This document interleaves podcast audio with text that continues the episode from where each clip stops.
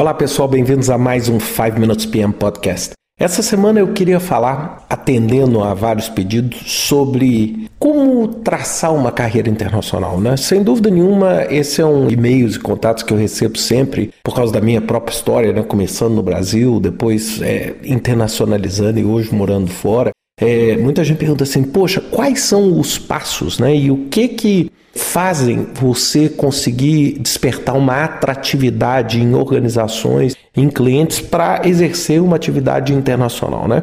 Quando eu falo internacional, eu estou falando fora do seu país de origem ou fora do país onde você foi educado, né, onde você teve toda a sua formação e o seu início de trabalho.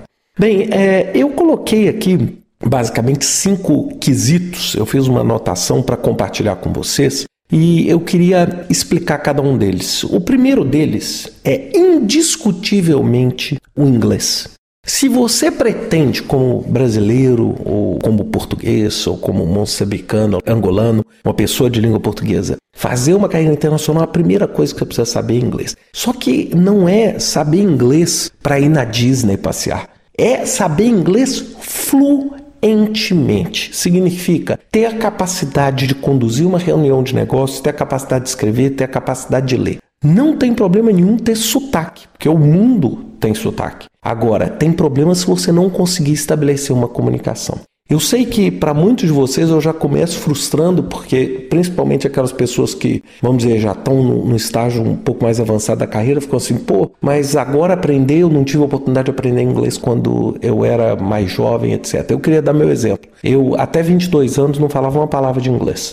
E hoje eu falo, né? Eu posso não ter o inglês perfeito, mas eu resolvo, consigo trabalhar. Então, assim, é preciso essa dedicação. Se você quer ter uma carreira internacional, é muito melhor ter um inglês perfeito do que falar quatro línguas mais ou menos. Então, só depois que o seu inglês estiver perfeito é que você pode pensar num segundo idioma. A segunda, segundo ponto para a carreira internacional é a experiência internacional. Não queira você que não tem nenhuma vivência internacional, por exemplo, poxa, nunca saiu do Brasil, ou se saiu do Brasil, saiu apenas para, vamos dizer, lugares turísticos óbvios, etc. Querer traçar uma carreira internacional, porque a pessoa lá do outro lado vai querer entender o seguinte: o que faz essa pessoa agregar algo para mim em termos de experiência internacional? Então é muito importante que você dedique tempo a viajar, a fazer um curso fora. Se você tiver uma condição, sabe, faz um curso fora, vai para um seminário fora do país, viaje, né? Tente levar sua família para fora. Agora, quando eu falo fora assim, eu não quero que nenhum de vocês me entenda mal, mas eu não estou falando levar os filhos para Disney, né? Eu estou falando viver uma experiência diferente viver, conhecer. Uma das coisas que mais me deixa feliz, por exemplo, hoje no meu trabalho nas Nações Unidas, é a oportunidade que eu tenho de visitar lugares que estão completamente fora de qualquer radar turístico no mundo. E isso me dá uma perspectiva e constrói um diferencial, constrói uma outra perspectiva de opinião. Então busque fazer um curso, sabe? Você tem 15 dias de férias, Tenta olhar uma passagem promocional, etc. Pega o seu companheiro, sua companheira, seu parceiro, pô, faz uma viagem, busca influenciar na cultura daquele país para você ter isso, porque isso é que vai fazer uma grande diferença na hora que você está falando. Eu sei que vocês, muitos de vocês vão falar, mas peraí, cara, você não está falando nada de gerenciamento de projetos. É claro que a primeira perspectiva que você tem que mostrar é essa capacidade internacional. É essa capacidade, porque uma pessoa fora do país provavelmente vai conhecer muito pouco a universidade que você fez, o MBA que você fez. Isso dentro do contexto internacional pesa, claro, mas pesa menos porque as pessoas não conhecem. Não é? Eu queria pedir a vocês para que vocês me listassem as quatro principais universidades da Coreia do Sul. Não é simples, não é uma coisa que todo mundo tem na cabeça. Então, por isso que essa experiência internacional vai trazer a você essa outra dimensão.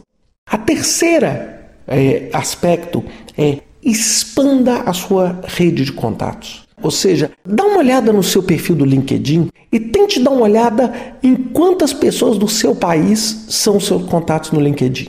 Se isso for mais do que 90%, questione a você o seguinte: poxa, então como é que eu vou expandir a minha rede? Como é que eu vou ser visto por um contratante internacional se eu não tenho a capacidade de me projetar.